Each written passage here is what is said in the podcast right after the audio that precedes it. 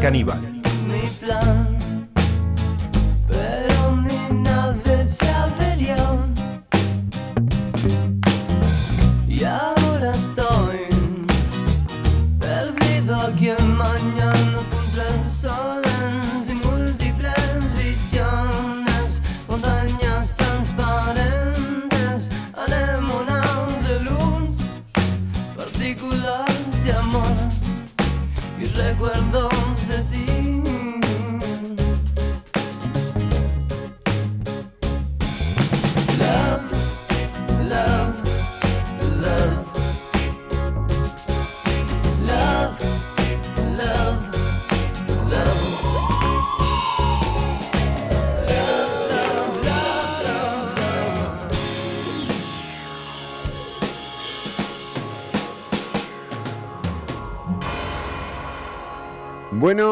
Vamos reincorporándonos. Ahí estuvimos escalando algunos eh, temitas técnicos, pero ya estamos de vuelta para eh, abordar un tema que ya ha sido recurrente en Ciudad Caníbal. Em, ya hemos eh, tomado em, de lo que ha ocurrido desde el 7 de octubre pasado. En total ya van a cumplirse los dos meses de eh, los eh, incesantes bombardeos eh, del ejército y el Estado israelita contra la franja de Gaza. 1.200 víctimas israelíes luego de la incursión de Hamas en, en, Israel el pasado 7 de octubre.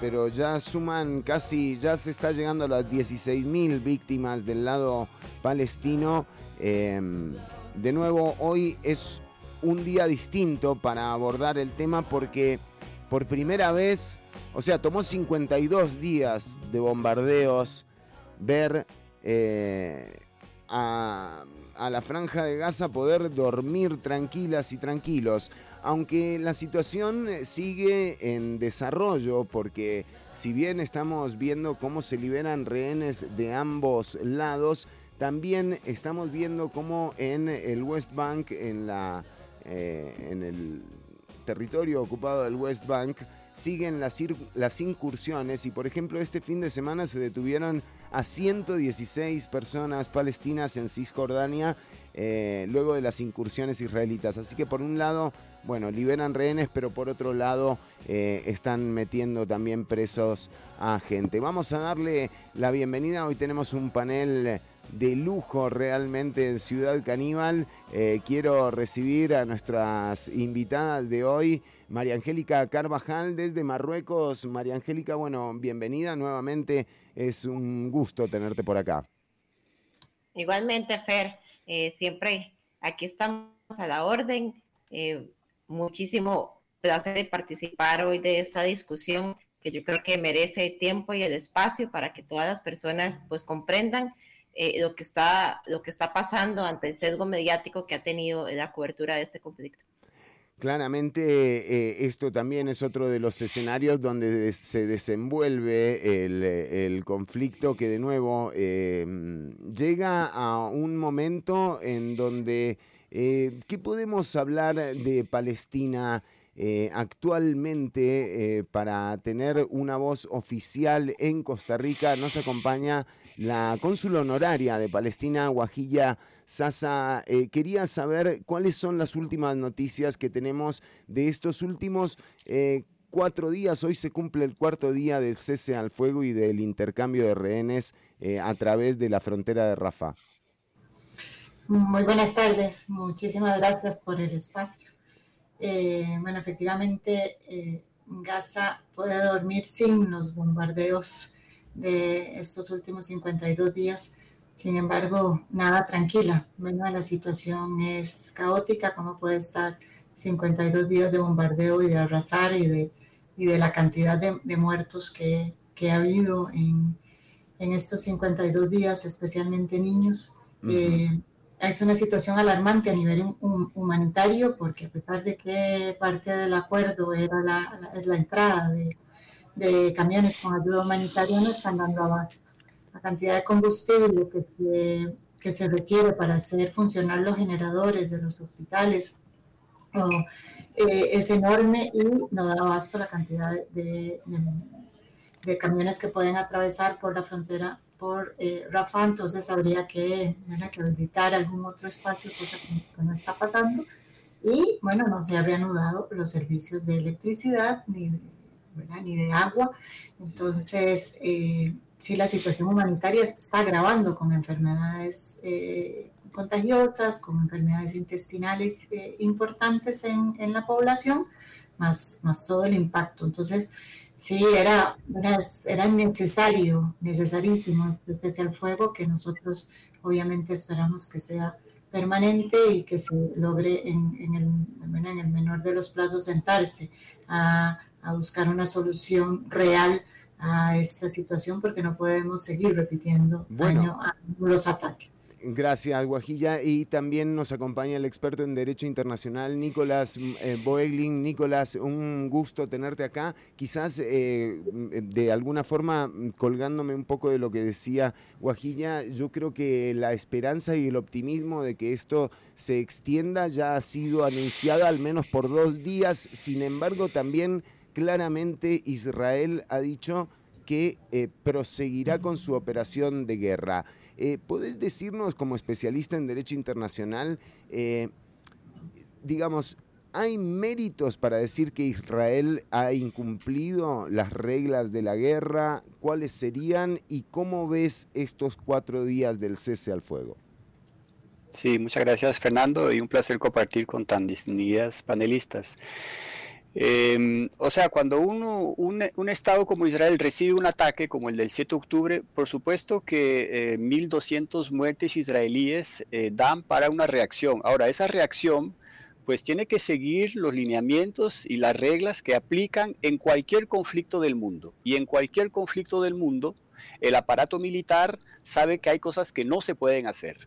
La primera de ellas, no puede Israel llevar a cabo una acción colectiva punitiva contra la población civil. Las poblaciones civiles no tienen por qué estar inmersas en un conflicto armado. Si Israel quiere responder al ataque del Hamas y aniquilar, como pretende, que es algo que francamente nadie cree mucho, aniquilar a los combatientes del Hamas, no puede estar bombardeando de manera continua, incesante, la población civil palestina que, repito, a diferencia de muchas otras poblaciones civiles en conflictos armados, no tiene dónde escapar, está totalmente cercada, encerrada, por lo tanto es total y absolutamente inhumano lo que está haciendo Israel, es posiblemente lo peor que puede hacer un ejército en su vida como ejército, llevar a cabo una acción contra la población civil palestina. Y los, los números son terribles, estamos hablando de casi 16 mil muertos, de los cuales 6.000 niños y 4.000 mujeres. Vean la, la desproporción total de un ejército israelí que parece que está totalmente descarrilado, eh, añadido a esa primera regla, que es la regla de la proporcionalidad, y es contestar a un ataque eh, causando daños de manera más o menos similar.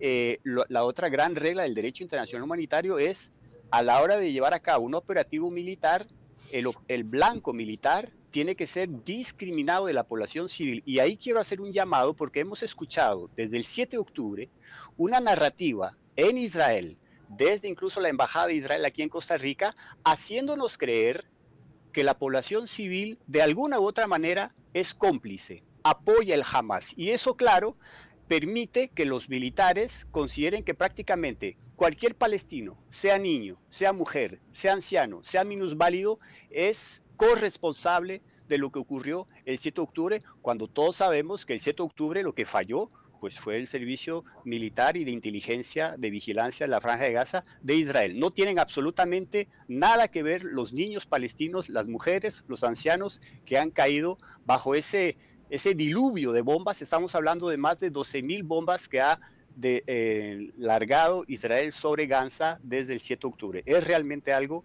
inhumano y de lo que yo he visto eh, en mis años como analista y viendo un poquito los conflictos, es la primera vez que tenemos a un Estado que la emprende públicamente contra la población civil. Eso es algo inaudito en el derecho internacional humanitario. También eh, nos acompaña desde Marruecos, pero tiene información porque de nuevo la situación está eh, desarrollándose de una manera diferente a estos últimos 52 días, pero eh, también, por supuesto, teníamos de invitado al cónsul de Israel.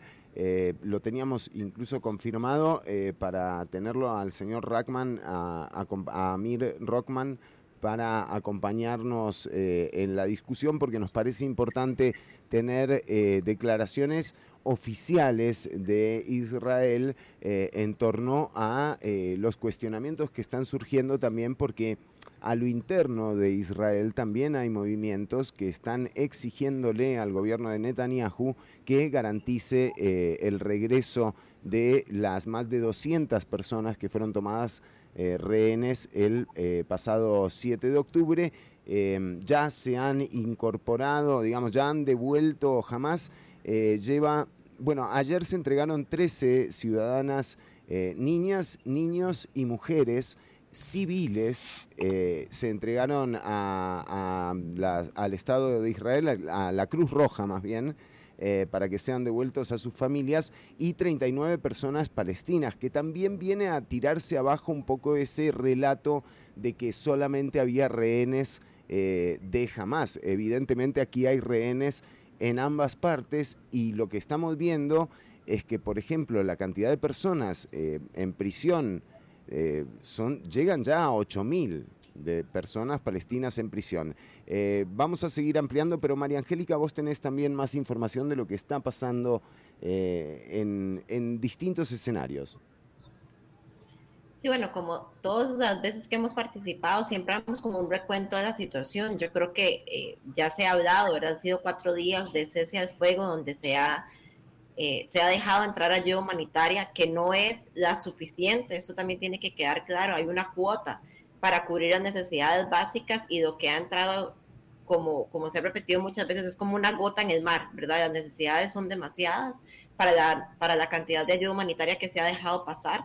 Eh, incluso lo más importante ahora es que está entrando por Rafa, para que tenemos como una noción, y de ayuda más importante, o las carencias más importantes están al norte de Gaza, donde casi no ha llegado ayuda, la ayuda que ha llegado hasta el norte ha sido muy escasa comparado con lo que ha podido, ha podido entrar.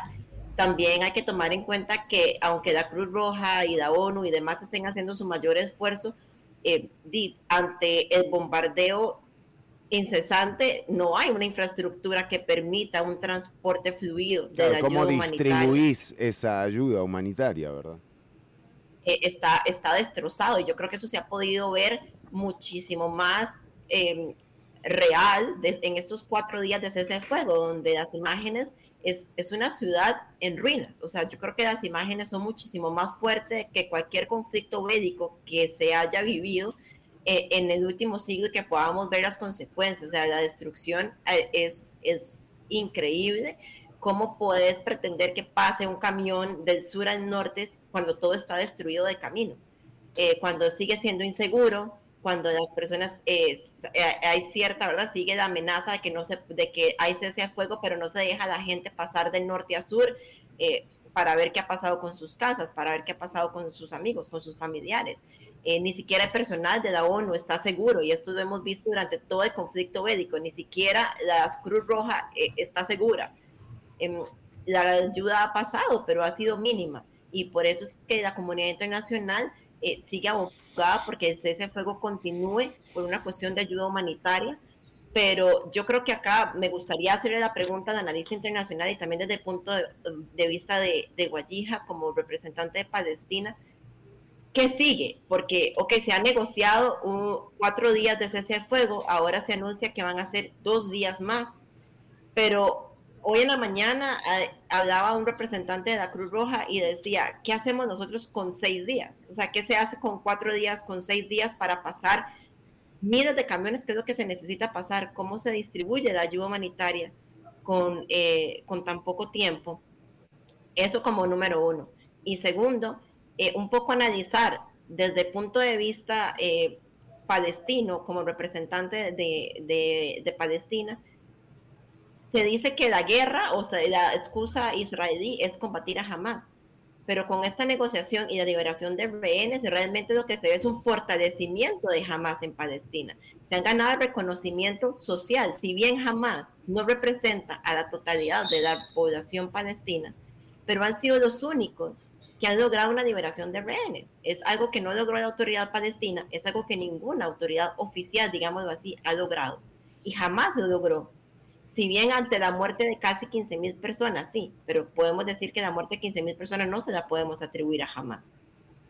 Entonces, en vez de estar luchando contra un grupo terrorista, como se le dice, lo están fortaleciendo desde el punto de vista social. Sí, bueno, eh, yo creo que es importante reconocer que eh, Israel nunca ha tomado en cuenta, ahora en los últimos 30 años, a la autoridad palestina, le ha apostado al derecho internacional para la solución de, la situación, de la causa palestina, para, la, para eh, resistir y para terminar con la ocupación eh, israelí del territorio palestino. Le han apostado al derecho internacional y no ha sido reconocido ni una sola de esas acciones. Este, Israel corresponde en este nivel de desproporcionalidad que ha sido siempre a los eh, ataques que jamás ha tenido a lo largo de la historia. Este último eh, ha sido eh, de, una magnitud que no, no nos había, había demostrado en tiempos pasados y la respuesta de Israel ya todos la sabemos y las consecuencias. Pero eso es importante, es muy importante lo, lo que estás planteando porque eh, no hay, al no haber un reconocimiento de parte de Israel, de la autoridad palestina, no es con ellos con quien se sienta a negociar. Y entonces nos está eh, buscando la solución a la ocupación militar de Israel del territorio palestino, lo que no va a generar nunca que esta eh, situación se, se, solucione y que no, no, seamos, ¿verdad? no vayamos a ver esto en unos mm, próximos ¿Qué años. Encrucijada. Qué, encrucijada, porque realmente estamos viendo cómo eh, las posibilidades diplomáticas de negociación eh, realmente están, digamos, no tienen margen de acción. Realmente aquí quien está negociando es jamás. Bueno, pero no tienen margen de acción porque Israel no ha querido y porque la comunidad internacional no lo ha obligado, ¿verdad? Porque si tenemos un organismo internacional que se encarga del derecho internacional y de todas sus organizaciones y todas sus resoluciones y toda la normativa internacional que hay, o sea, es el rol fundamental que es ahí, bueno, Nicolás lo, lo podrá explicar mejor, ¿qué le pasa a los países poderosos que tampoco aceptan la vía, ¿verdad? no solo Israel, sí de Estados Unidos, Inglaterra, Alemania y Francia, que tampoco han apoyado a lo largo de la historia la, el trabajo de la autoridad palestina en favor de una solución por la vía diplomática. Vos habías eh, preguntado otra cosa, eh, pero adelante, Nicolás, sí, adelante. Sí, es que creemos, cuando hablamos del Hamas, creemos que es un grupo monolítico. No, el Hamas es un movimiento político, están los radicales y vemos, vimos que el 7 de octubre es el ala radical dentro del Hamas que se impone, pero hay que recordarnos, por ejemplo, que en mayo del 2017 el Hamas desde el Qatar anunció una revisión de sus estatutos en los cuales aceptaba a Palestina en las fronteras de 1967. O sea, había un ala menos radical que aceptaba que finalmente lo que pide la comunidad internacional pues es perfectamente aceptable desde el punto de vista palestino. ¿Cuál fue la, respuesta a esa propuesta y esa, digamos, moderación del Hamas por parte de Occidente? Ninguna. En diciembre del 2017 Estados Unidos anunció con bombos y platillos que iba a trasladar a su embajada de Tel Aviv a Jerusalén y lo materializó efectivamente en mayo del 2018. Entonces vemos cómo eh, Estados Unidos y los países occidentales han de alguna manera desaprovechado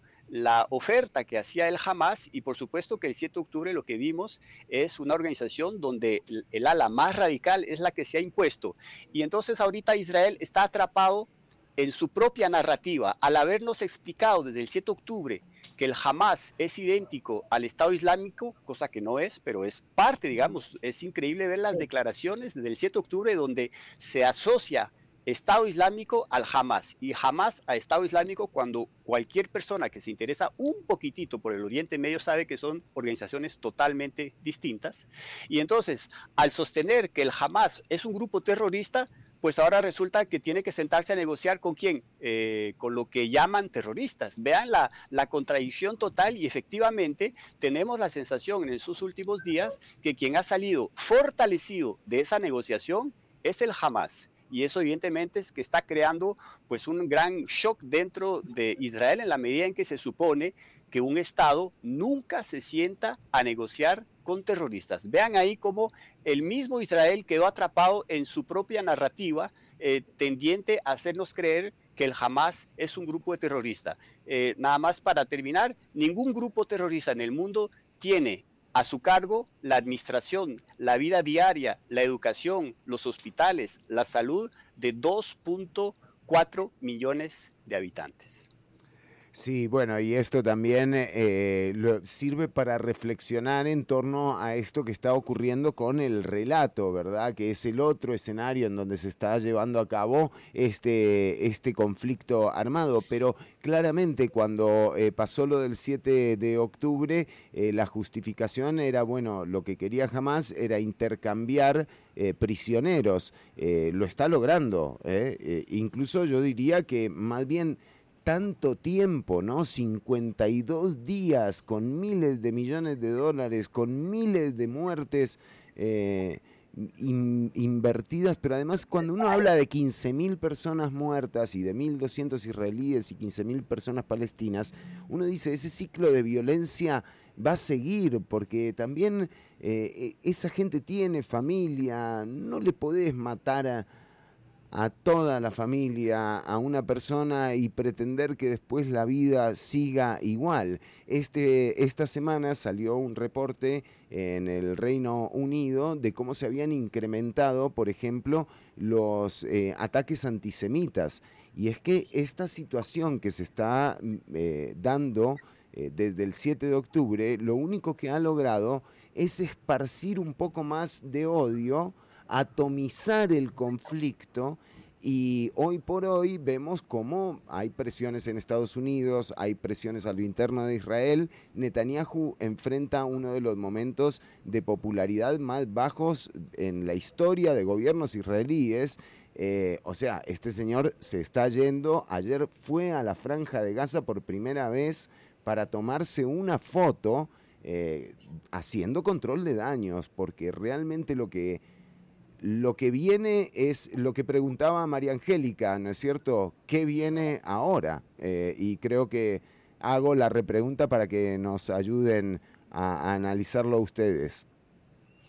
Sí, yo, yo te diría que los ataques antisemitas que se han incrementado es para todos los semitas, para todos los pueblos semitas, ¿verdad? Porque incluso no, no caigamos en, el, en, lo que ha hecho Israel o el movimiento sionista y además acaparar el, el concepto, porque tanto los árabes como los eh, judíos están eh, sufriendo el mismo ataque, ¿verdad? O sea, está, está no, sé, ayer eh, veíamos un, el ataque de un... El caso de los tres estudiantes en Estados Unidos, claro, Sí, bueno, los tres estudiantes, el casero que mató al niño palestino, ¿verdad? Esto al día siguiente, e incluso ayer a un vendedor de estos ambulantes en Estados Unidos, un político eh, Que, lo, que lo agredió y que, además se jactó de la cantidad de, niños palestinos asesinados. ¿Qué sigue después? esa es la, la, gran pregunta. Uno quisiera saber que después de todo este sufrimiento y después de toda esta cantidad de, de muertos y de destrucción, eh, no volvemos al status quo que siempre hay después de un ataque eh, de Israel a la franja de Gaza, que como bien señalaba eh, Nicolás y, Fernando, siempre eh, termina, por decir algo, en una negociación entre Israel y Hamas. O sea, es un ciclo que se repite año a año. Recordemos que este mayo pasado eh, Israel atacó a, la franja de Gaza a partir de un misil de, de Hamas. Entonces, esto pasa todos los años o varias veces al año, como, como, como es ahora, y mantiene, ¿verdad? Y, continúa, ¿verdad? Hay como una escalada que continúa con unos acuerdos que Israel no cumple, que se va generando tensión, ¿verdad? Y que eh, va el círculo repitiéndose y eh, Israel con su especialidad en castigos colectivos, haciendo cada vez más inviable la vida de los palestinos donde sea estén, estén en Gaza o estén en lo que llamamos Cisjordania, que también tienen una vida sometida a lo que se le ocurra a Israel a través de sus colonos que ejercen una violencia enorme eh, y un abuso de la vida de las los palestinos, de todas las áreas de su vida. Guayija Sasa, sí.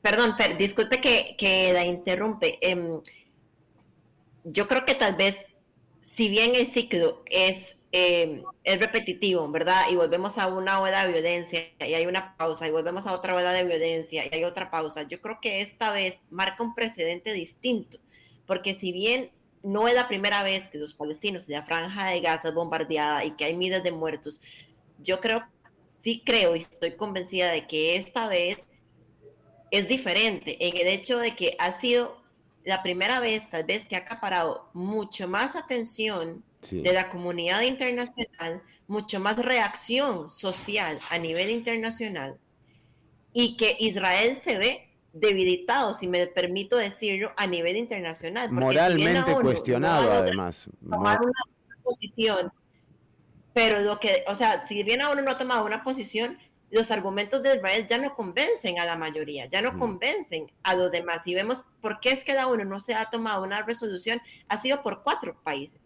Pero el resto no está convencido de la posición de Israel. Y la cada vez que las reuniones de la ONU se lo discuten, se lo preguntan. Ya incluso eh, lo vemos con las últimas eh, con las últimas acciones. Entran al hospital de Chifa, lo atacan, eh, publican videos que realmente puedo decir que tal vez una minoría ha creído en las pruebas que ha presentado Israel. Una minoría cree en los discursos de Netanyahu, una minoría cree en las explicaciones del ejército, porque ya no son convincentes. Entonces, a partir de, debilitamiento de esta credibilidad que antes tenía Israel, donde siempre jamás era el malo, pero ahora se lo cuestiona a la gente, qué tan malo será jamás o qué tan bueno será Israel. Eh, y no, no, no quiero tampoco llevar como al, peyoratismo de Israel como país, porque no, no todos tienen la culpa, ¿verdad? Y esto también lo tenemos que extrapolar, así como jamás no es Palestina, Netanyahu y su ejército no es Israel, pero eh, son las autoridades y son sus representantes políticos. Entonces yo sí creo que esta vez hay un precedente que es distinto, que debería llevar a, una negociación o a un segundo paso diferente a las demás. Ya no es nos estrechamos la mano y llevamos a un acuerdo que no ha llevado a nada, porque por 75 años el acuerdo no ha llevado a nada. Bueno. Es que si no se toma en cuenta la autoridad palestina va a ser muy difícil. Gracias. Si sigue este círculo de nosotros negociamos con Hamas y tal, y no a los actores y con mediadores creíbles, porque obviamente Estados Unidos, ni Inglaterra, ni Francia, ni Alemania podrían ejercer de mediadores, este, tendría, ¿verdad? Va a, ser, va a ser muy difícil. O sea, sí, se han caído varios velos, no todos los que tendrán que caerse. Estamos ante, ¿verdad? Para nosotros, lo que estamos viendo es un genocidio en curso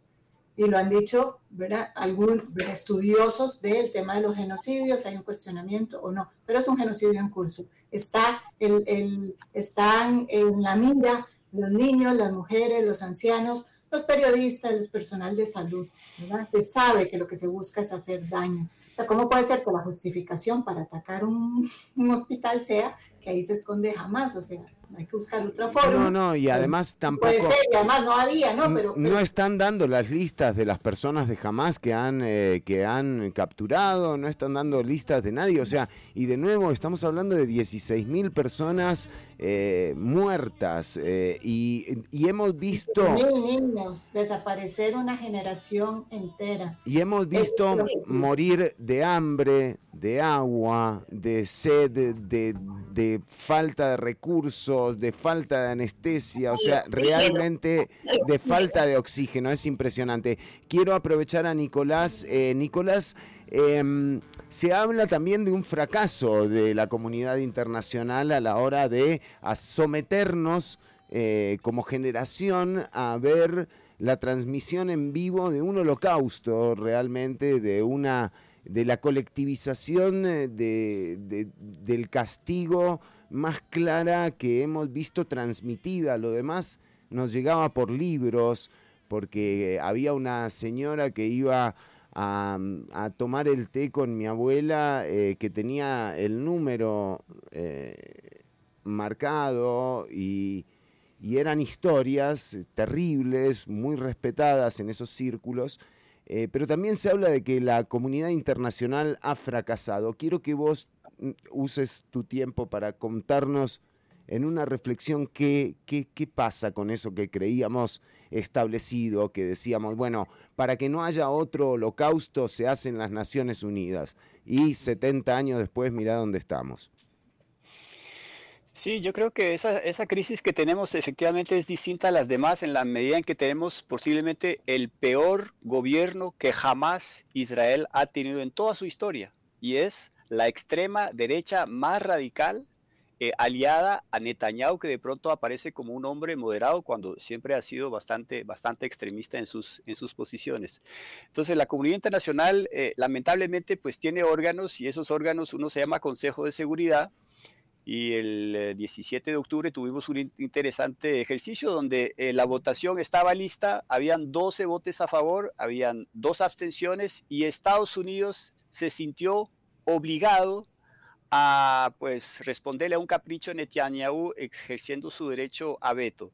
Yo creo que en estos momentos hay una terrible presión norteamericana sobre los israelíes para que acepten eh, extender la tregua eh, porque se han percatado que su gran aliado ha estado haciendo algo que es indomable, es imposible calificar lo que está haciendo eh, em, Israel más allá de términos como genocidio, en la medida en que nunca ningún ejército del mundo la ha emprendido contra una población civil indefensa atrapada en una franja como la franja de, Gaza. Entonces creo que los occidentales en estos momentos creo que se están replanteando su apoyo incondicional a Israel ante la forma tan desproporcional de los israelíes. Me hubiese encantado que el señor cónsul de Israel viniese a debatir con nosotros, porque él sabe tanto como a mí también, a mí también. de derecho internacional público, y el hecho que no viniera, pues yo lo leo como una señal de que tal vez los argumentos los tienen, pero no tan, tan, tan afilados. Eh, y, quiero también decir una cosa, ahora que estamos hablando de, de, de la prensa, el hecho de que Israel haya asesinado a 57 periodistas en Gaza. Eh, sabiendo que cuando uno es periodista en Gaza, uno tiene un casco, tiene un letrero blanco que dice press, tiene una, una protección azul. Eh, jamás ningún ejército en el mundo se había atrevido a considerar como un objetivo militar a una persona que lo que está haciendo es informando y documentando lo que pasa. Con lo cual, hay que leer detrás de esos 57 asesinatos una intención deliberada de Israel de que no se sepa no se documente, no se filme, no se tenga claro cuál es el alcance de esa destrucción sistemática de la infraestructura pública, es otro punto más en una larga lista de actos que califican perfectamente desde el punto de vista internacional como crimen de guerra. Y aquí quiero saludar las osadía de Sudáfrica, de Bolivia, eh, de tres estados más que presentaron una solicitud a la Corte Penal Internacional para que se emitan órdenes de arresto inmediato a todos esos responsables de esa acción totalmente eh, inédita en los anales del derecho internacional público. Ojalá que la Corte Penal Internacional, tan rápida y tan célere a la hora de emitir una orden de arresto contra Vladimir Putin, haga exactamente lo mismo con los principales bandos políticos y militares de, Israel. Es la fe que creemos mucho porque si no lo hace la Corte Penal Internacional, pierde a partir de ahí toda su credibilidad y un, monumento a la justicia penal internacional, como lo es la Corte Penal Internacional, pues vendría simple y llanamente a perder absolutamente todo su crédito y todo lo que se ha obtenido desde que se creó allá en 1998. Estamos eh, charlando ya para ir eh, cerrando eh, de nuevo días especiales porque con anterioridad hemos tenido a nuestras fuentes desde Cisjordania hablándonos de lo que se está viviendo en Cisjordania con la franja de Gaza. Es prácticamente imposible tener notas, tener fuentes porque no hay nada, porque no hay agua, porque no hay comida. o sea, realmente la situación es espantosa. Eh, los hospitales, bueno, quedan solamente nueve hospitales, eh, se han bombardeado más de 30, más de 30 facilidades hospitalarias. Eh, para tomar en cuenta también, hay 31 niños israelíes que han sido asesinados luego de la incursión del 7 de octubre. Son 6.000, como decía Guaguilla, ¿Cómo, ¿Cómo, digo tu nombre? Digo, lo digo mal, ¿verdad? Guayija. Guayija, ahí está. Guayija Sasa, la, la cónsul honoraria de Palestina en Costa Rica. Eh, son 6.000 eh, niños y niñas palestinas y palestinos. Eh, la, pero decíamos, hoy, hoy, el cuarto día del cese al fuego es distinto. Me imagino que ahí mismo lo que debe ser dormir sin que te tiren bombas, por Dios debe ser eh, una, una, situación muy especial que ojalá se extienda. Ya anunciaron que se va a extender por dos días más. Eh, sin embargo, y con esto quería eh, cerrar, sin embargo, ya el acuerdo decía ¿no? que por cada 10 rehenes liberados se iba a agregar un día más de cese al fuego. Ahora, jamás ha sido claro que no va a entregar la categoría de rehenes con cargos militares. ¿no? Y aquí vale la pena hacer una referencia en torno a lo que ocurrió en el 2011. En el 2011, jamás logró intercambiar más de mil palestinas y palestinos por un soldado israelita. Por uno. Dicen los datos hablan de que hay, de que tienen entre 40 y 60 civiles más. O sea que de esas 243 personas que tenía como rehenes jamás, solamente quedan 60 civiles, entre 40 y 60 civiles. ¿Qué va a pasar cuando estos 40 o 60, son 6 días, porque si liberan a 10 por día, eh, sean entregados nuevamente a sus familias, a, primero a la Cruz Roja, después al Estado de Israel y después a sus familias. Eh, ¿qué, ¿Cuál es el margen de acción? Porque desde Cisjordania nos dijeron hace dos semanas, a esto le quedan dos semanas. Y mirá, María Angélica, cantado lo que dijo Farid. Dos semanas. ¿Podemos decir que hay optimismo, que esto podría haberse, o sea, que las bombas podrían haber dejado de caer? Les pregunto a ambos. Mm, bueno, yo te diría, eh, cuando hablamos de optimismo, ah, nos referimos a las bombas, ¿verdad? Eh, únicamente. Este, Desgraciadamente.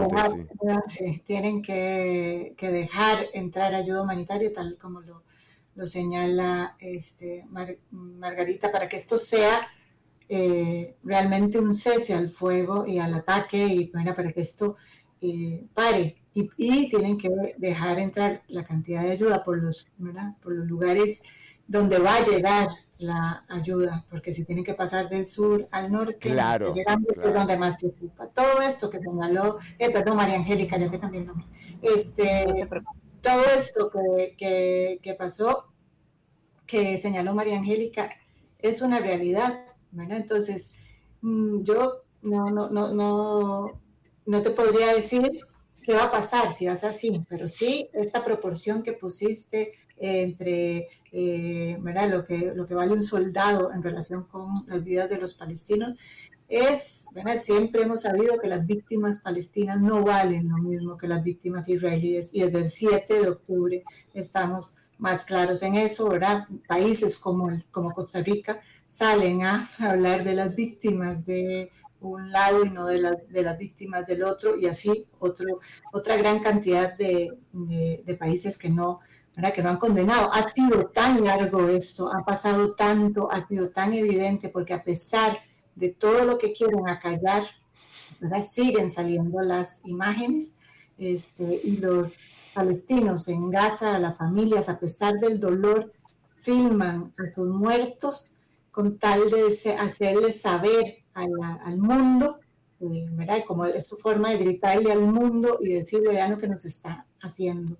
Este, entonces ha sido tanto que ¿verdad? ya hay, como, como un reconocimiento, pero recordemos que, que los primeros momentos era una, un vuelco total a, a Israel este, y, una, y casi que una palmada y, una, y los abrazos que, que, que, vimos llevarle a los diferentes líderes internacionales a Israel. Entonces, eh, si no hablamos de una solución definitiva, ¿verdad? que llámese solución a los dos estados, que es lo que nosotros esperaríamos, o llámese una solución de un estado federado o lo, lo que sea que se pueda hacer, pero que realmente las, eh, los líderes mundiales y la comunidad internacional se sienten y digan, esto no puede seguir, o sea, no, y, y, no puede quedar en manos de Israel únicamente, porque, vuelvo a repetir, la autoridad palestina ha ido por el camino que se acordó en Oslo y no ha ganado nada. Palestina está cada día peor.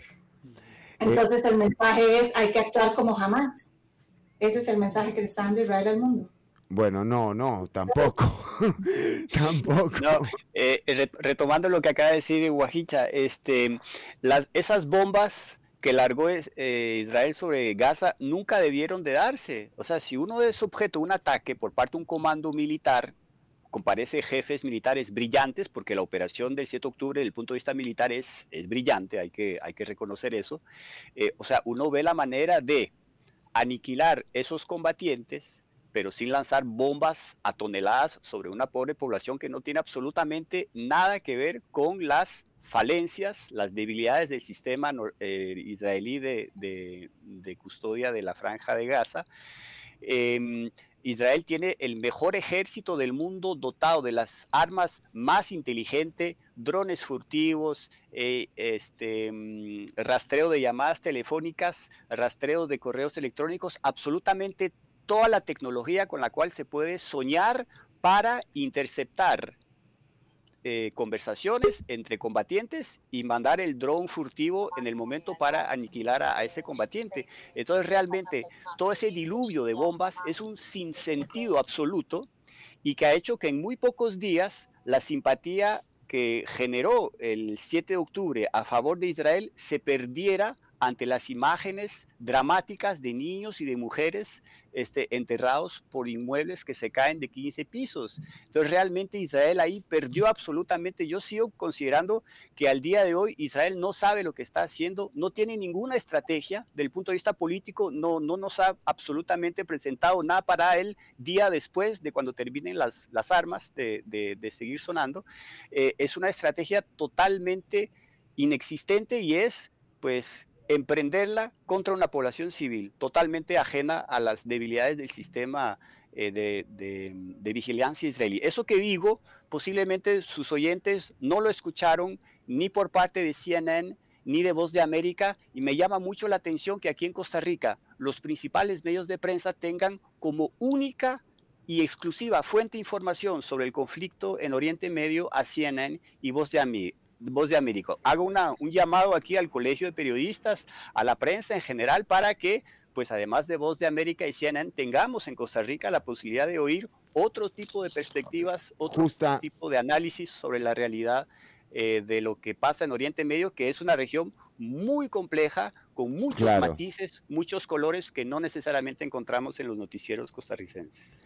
Perfecto, eh, vamos a recibir, eh, bueno, lástima que estamos entrando justo al final del programa, sin embargo vamos a darle eh, el espacio a tratar de ser también, de dedicar la misma cantidad de tiempo, decíamos, unos días muy especiales en particular para quienes damos cobertura a, esto que está ocurriendo desde la incursión de Hamas en Israel el pasado 7 de octubre. Em, bueno, que se llegue al intercambio de rehenes. Eh, es una excelente noticia que hoy se haya anunciado eh, además los dos días de extensión del cese al fuego también es una excelente noticia y le damos la bienvenida al cónsul de Israel, Don Amir Rockman, a la transmisión en Ciudad Caníbal. Don Amir, bienvenido al programa.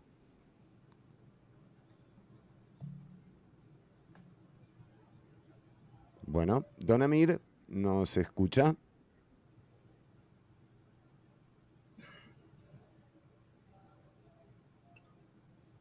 No. Bueno. Yo quisiera eh, hacer una última pregunta, Fer, si me lo Sí, sí, adelante. Aquí, a ver si ah, está entrando don Amir. Amir Rockman, ahora sí nos escucha.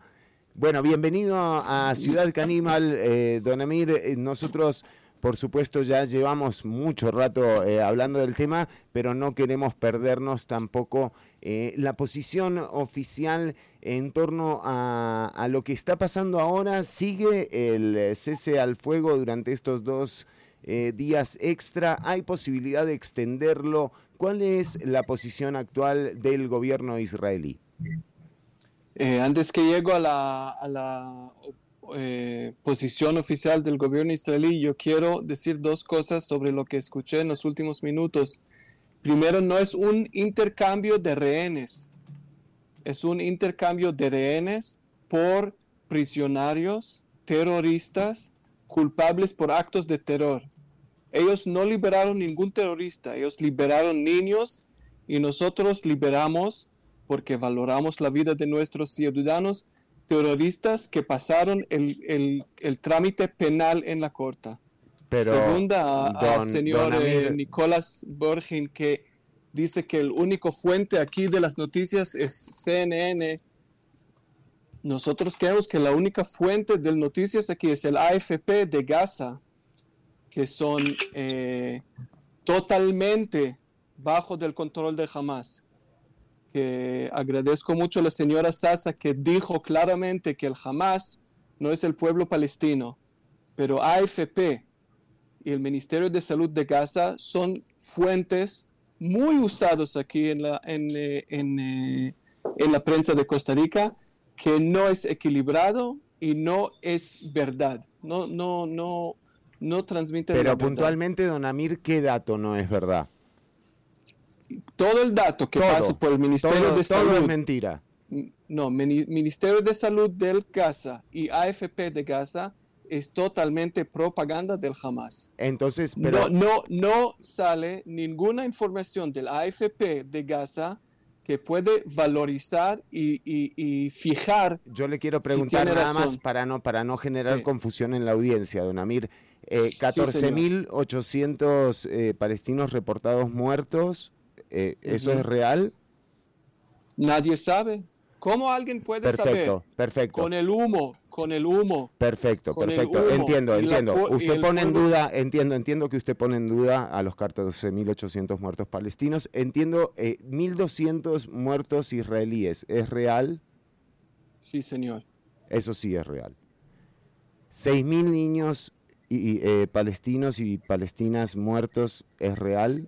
No. hay ninguna manera de verificar esta información. Bueno. eso, es información de la Organización eh, Mundial para la Salud, ¿verdad? Sí, mira, adelante, don Me duele mucho, me duele mucho. Cada palestino y cada niño palestino que murió, me duele mucho. Yo no duermo en las noches por estos niños, pero ustedes deben recordar que ellos hubieran sido vivos si el jamás no lo hubieran usado como escudos humanos. Pero y abajo de la ley, abajo de la ley internacional, abajo de la ley internacional, el culpable por muertas que, que habían usado como escudos humanos es el lado que usó los escudos humanos. Bueno, y no, yo entiendo, yo entiendo, yo entiendo porque además, eh, de nuevo, aquí eh, ya eh, es un conflicto que lleva tanto tiempo eh, en desarrollo, pero lo que ha pasado en los últimos 57 días eh, también nos, nos, renueva la capacidad de asombro. Yo le quería preguntar, don Amir, em, lo que pasó el 7 de octubre, que fueron eh, bueno, estas más de 1.200 personas eh, muertas, más de 200 personas eh, secuestradas del lado de Israel. Eso fue, disparó de alguna forma una operación de respuesta que para algunos nos ha parecido totalmente desmedida, o sea que ha aniquilado mucha gente. Le quería preguntar a usted, después de más de 14.800 personas reportadas muertas por la Organización Mundial para la Salud. ¿Cómo les ha ido a ustedes eh, como gobierno y como ejército en su misión de aniquilar a Hamas? Porque esto también viene siendo un recurrente del Estado de Israel, pero uno solo ve cómo se va fortaleciendo la organización, el ala terrorista de, de, Hamas. Mira, la gran diferencia entre esta guerra y las operaciones que tuvimos en las últimas 15 años es que esta vez entramos a la franja de Gaza con el objetivo de aniquilar el Hamas. Este nunca fue el objetivo porque lamentablemente nosotros creímos que podemos negociar con el Hamas. Bueno, ahora están, ahora están negociando. los dejamos en poder por 15 años, por 15 años allá, y tratamos convivir con ellos con una frontera y también con todo lo que pasó, con todos los misiles y cohetes que ellos dispararon contra nuestros civiles, aunque hasta el 7 de, octubre no hicimos nada para aniquilar esta organización. lo, que, lo que cambió el 7 de octubre cuando entendimos que con ellos no podemos negociar ni convivir, entramos para aniquilar esta organización en la misma manera que los americanos y la coalición de NATO hicieron contra ISIS en Damasek y en, eh, en, eh, en, eh, en Irak y Siria. Bueno, pero... Nosotros, nosotros, yo no puedo vivir en un país cuando Mira, es, algo interesante sobre el, paro de fuego, porque el mundo, todo el mundo árabe, todos los europeos nos pidieron que estemos, estamos de acuerdo con un paro de, fuego. Con un cese Pero yo pregunto, yo pregunto, el cese del fuego. ¿Y por qué no seguimos con el cese de fuego que tuvimos hasta el 6 de octubre? ¿Quién quebró el cese de fuego del 6 de octubre? Bueno, eh, hay, muchos. bueno, también hay una responsabilidad. De hecho, hay grandes cuestionamientos con el gobierno. Don Amir. Eh, también hay una responsabilidad. Puede ser que, del gobierno, claro, la mayoría de, la responsabilidad o toda la responsabilidad. Porque ellos nos atacaron. El gobierno de Netanyahu, y bajo, Y bajo de la ley internacional de la guerra, que el jamás no conoce nadie de esta ley, pero nosotros la seguimos religiosamente mm, uy, pero abajo don Amir, de la don Amir, don Amir, Don Amir, don Amir, pero digamos, eh, de nuevo, el bombardeo hospitales, el bombardeo ambulancias. ¿Cuál, ¿cuál, cuál hospital bombardeamos? Nosotros. Quedan nueve el hospitales. el hospital El Aeli, Quedan donde dos, se cayó nueve, un misil del nueve hospitales. ¿Cuál hospital? Dígame el nombre eh, y la fecha de hospital que Israel bombardeó. Dígame, por favor. entendemos que usted no, no, no, no, tenemos, eh, tenemos que, devolver a esta pregunta. De Israel en Costa Rica. ¿Qué hospital Israel dice bombardeó? cosas porque, porque usted tiene que hacer su trabajo. Ahora, Ok, pero le eh, pregunto, la ley, ¿a qué hospital nosotros bombardamos? La ley internacional de la cual usted parece hablar tanto, usted creo que la conoce mejor que yo. Si un combatiente se instala en un hospital, en el sótano, eso no le da derecho a ningún ejército, ni el de Israel, ni el argentino, ni el paraguayo, para bombardear toda la estructura o si se esconde bajo una mezquita o una escuela o algún lugar donde hay un campo de refugiados con miles y miles de personas. Eso el derecho internacional humanitario no le da derecho a considerar como un objetivo militar un edificio donde en el sótano hay uno, dos, tres combatientes ilegales. Israel está cometiendo y crímenes de guerra una y otra vez cuando de manera totalmente desproporcional mata a civiles bajo el argumento que debajo del sótano de la mezquita o debajo del sótano del campo de refugiados había dos combatientes del Hamas. Eso es inaceptable y estoy seguro que dentro del ejército israelí hay gente como los eh, soldados de Breaking the Silence, que saben muy bien que las instrucciones que están recibiendo van en contra de la ética mínima que todo soldado que se respeta como tal tiene en su corazón. Pues dame por favor responder esta, sí, adelante, acusación. Adelante, Amir. Primero, Rega, primero, ustedes no tienen ningún nombre de ningún hospital. Al Quds y al Shifa, ¿cómo que no? Pero, pero, además, Amir, pero hasta este momento hay cientos de, de, pacientes, de pacientes en el hospital Al-Shifa. Aunque que entró allá el ejército israelí, nunca volvemos este hospital y tampoco el hospital El Aheli, el Aheli donde se cayó el misil de jihad islámico. Primero. Segundo, usted está justo que no conoce la ley internacional. ¿Por qué? Cada sitio protegido pierde su protección abajo de la ley internacional que la ONU escribió, no yo, pero cada sitio protegido totalmente pierde, pierde su protección si está usando como objetivo militar va y fija, eh, fija la, la, el acuerdo de Ginebra. Claro, entonces, pero, según, no, no, no, según, no, no, entonces, según usted, Amir, eh, Human Rights Watch y Amnistía Internacional nosotros no saben de nunca, nunca volvamos ningún hospital, aunque que tenemos el derecho. El hospital Shifa, que es el, el comando, el comando del Hamas en Gaza, es un objetivo militar legítimo y todavía y todavía nunca entramos, sí, sí, entramos con mucha, mucha, mucha peligroso a nuestros soldados, entramos allá para limpiarlo de todos los terroristas que ustedes están de acuerdo que estuvieron allá, pero nunca lo bombeamos. Y el único hospital que en los únicos dos meses fue bombeado es el hospital El Aheli, que también la señora Sasa puede, puede confirmar, que el misil que se cayó acá fue bombardearon todos los islámico. que acaban de decir, al Ali, al Quds, el indonesio, todos esos eh, hospitales y además nosotros estamos en luto por los 6.000 niños que ha asesinado Israel. Bueno, eh, a ver. Asesina, asesinar es un verbo que tiene como a propósito. Por esta ¿verdad? cantidad de mentiras.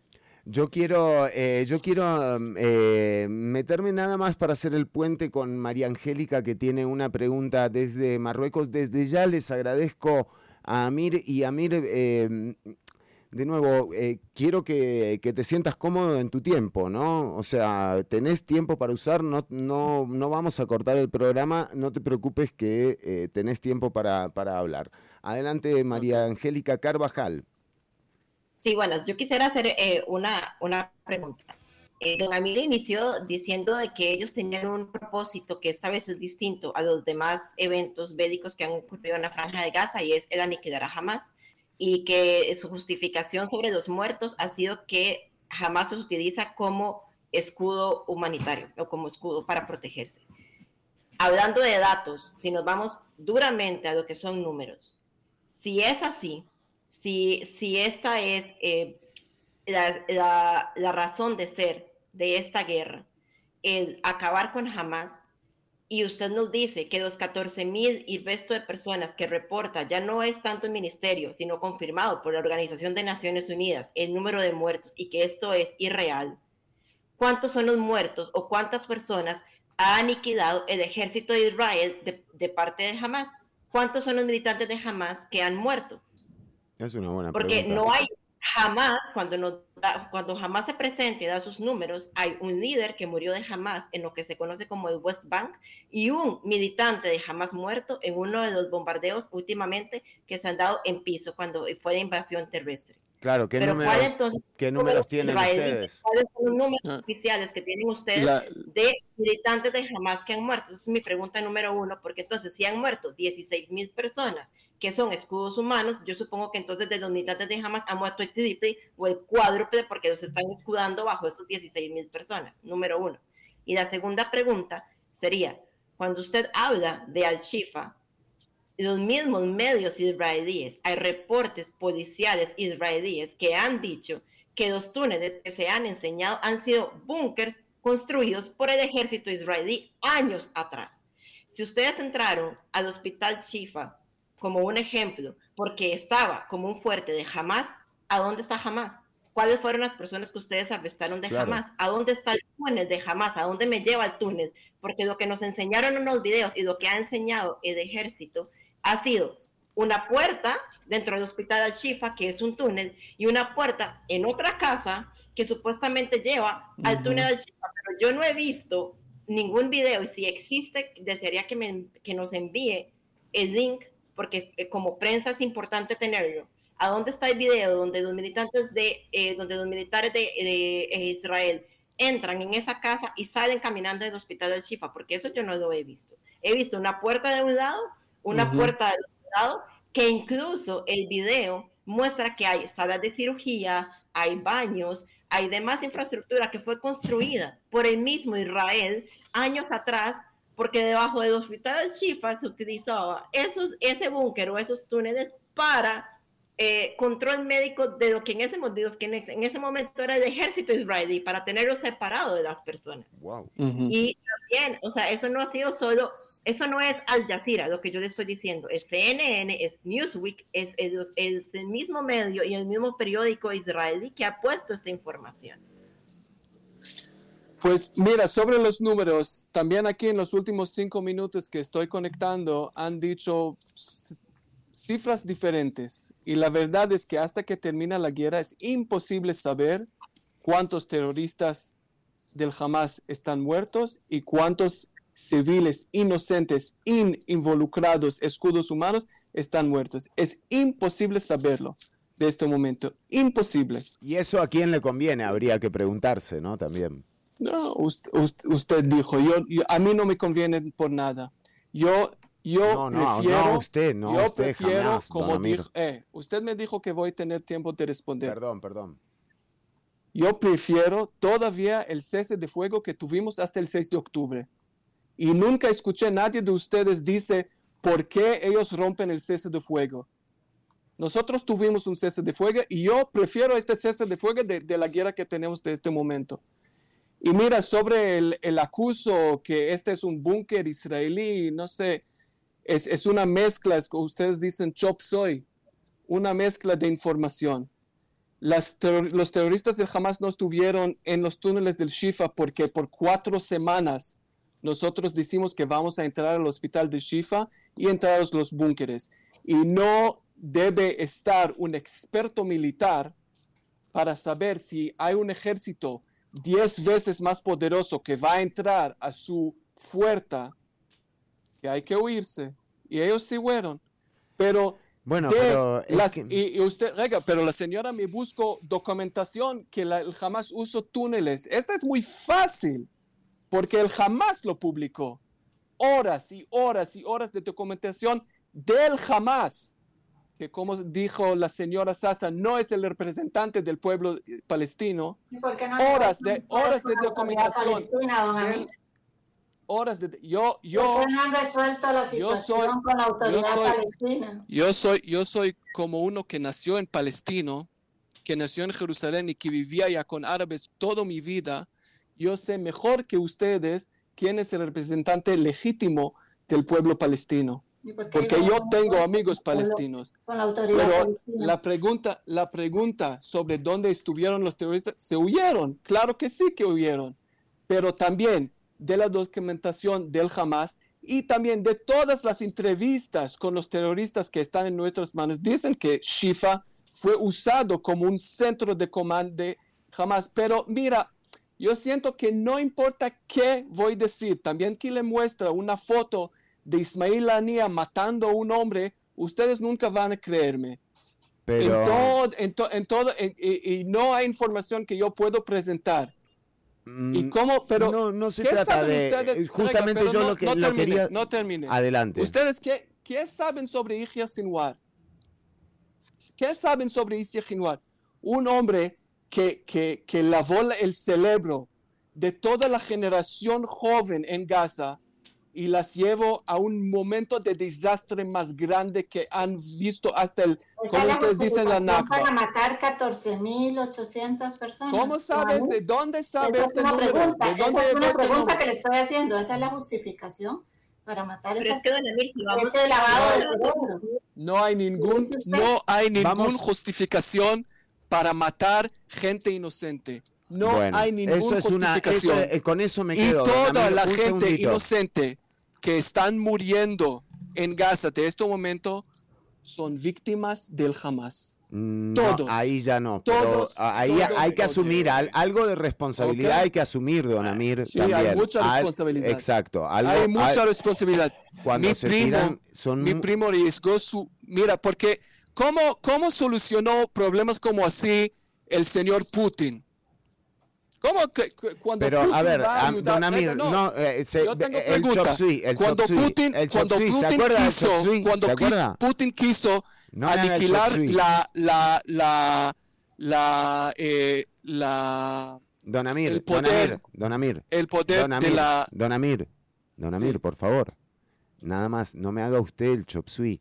Vamos, estamos hablando del conflicto en Franja de Gaza. Eh, Sí, tiene sí. tiene un, un- un minutito acá que nos está pidiendo también don Nicolás. Eh, usted puede seguir eh, después con, con lo que guste, nada más demos, repartamos un poquitito el tiempo. Yo creo que sí hay que, que, que va a haber que asumir la responsabilidad, como usted bien lo dice, en este momento lo oficial para nosotros, para quienes cubrimos esto, tiene que ver con lo que reporta Naciones Unidas.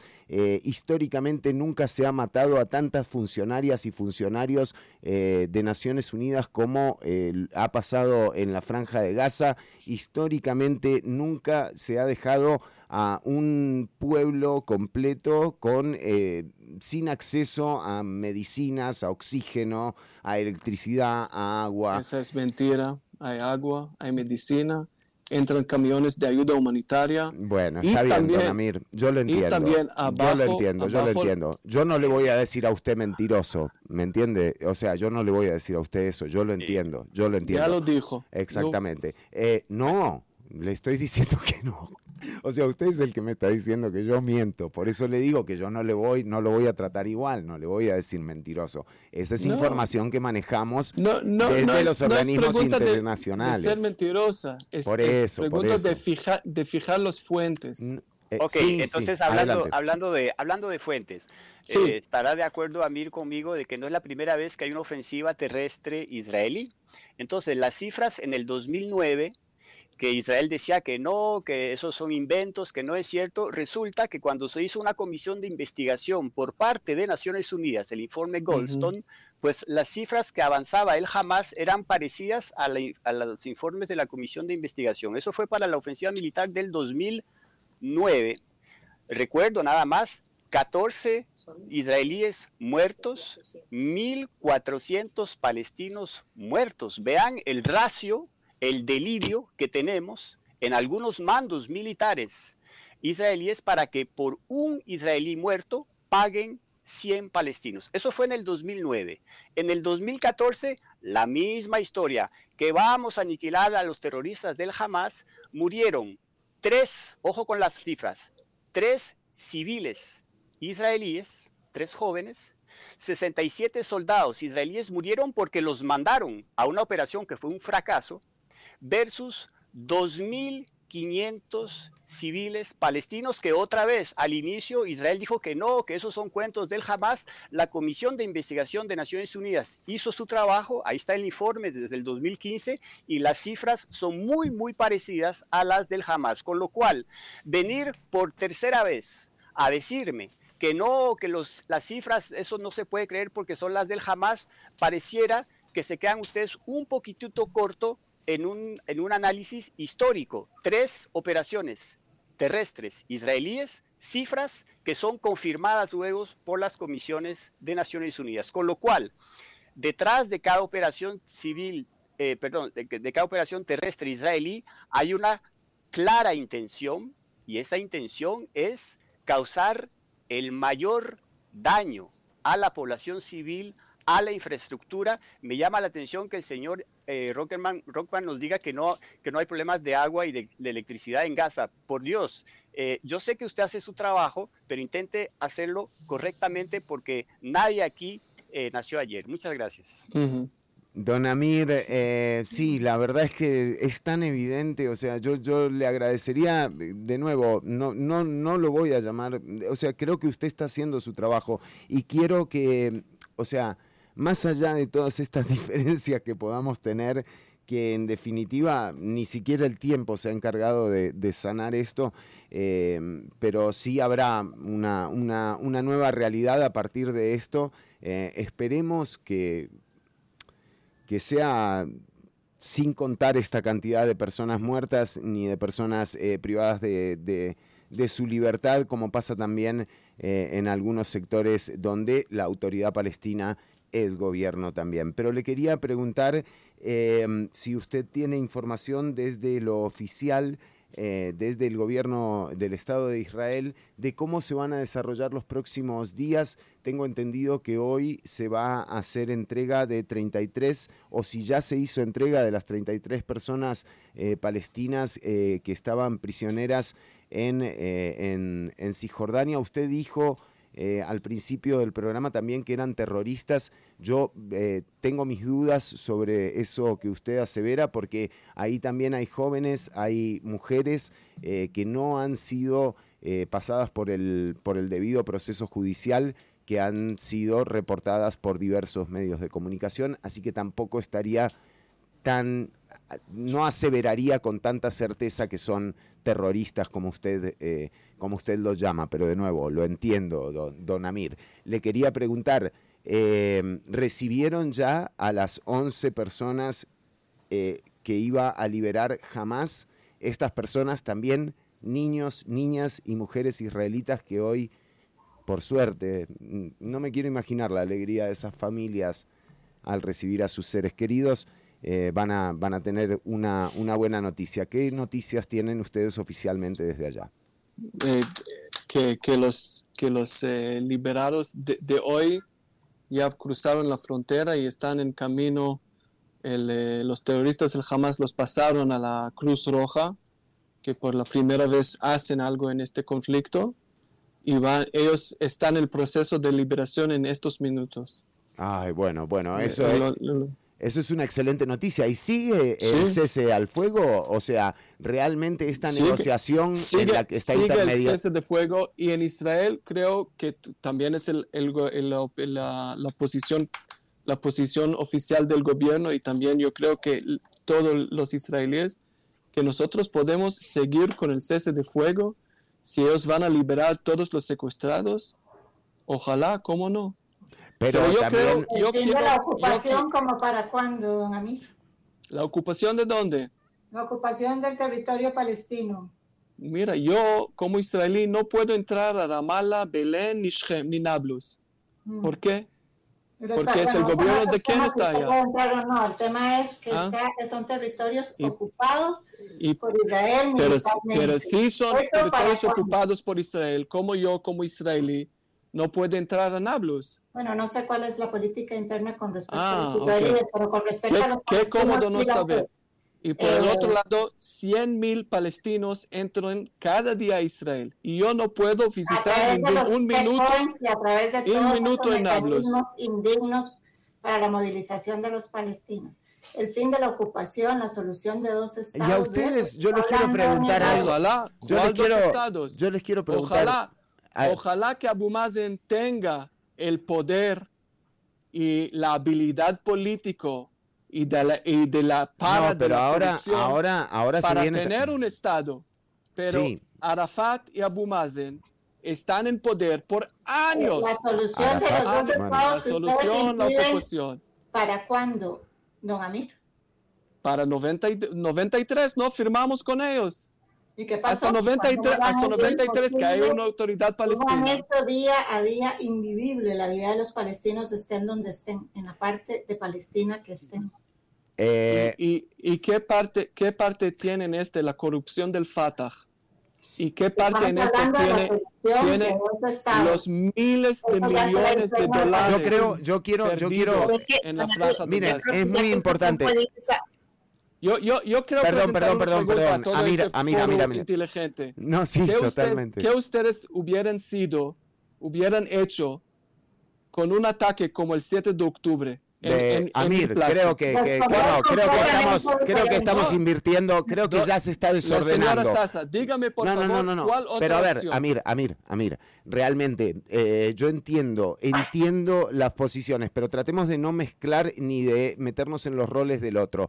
Eh, aquí vos querías terminar con algo, ibas a referirte a una situación antes de la pregunta de, de la cónsul, eh, ibas a decir algo sobre lo que viene, porque de nuevo, aquí hay una situación particular. En la categorización de los rehenes hay rehenes militares y hay rehenes civiles. Eh, la cantidad de rehenes civiles eh, se parece que está por los 40, entre los 40 y los 60 que tiene cautivos jamás. O sea, estamos hablando de 4 a 6 días más de entregas de 10 de estos eh, grupos de 10 personas eh, contra los 30 y pico que entrega eh, Israel.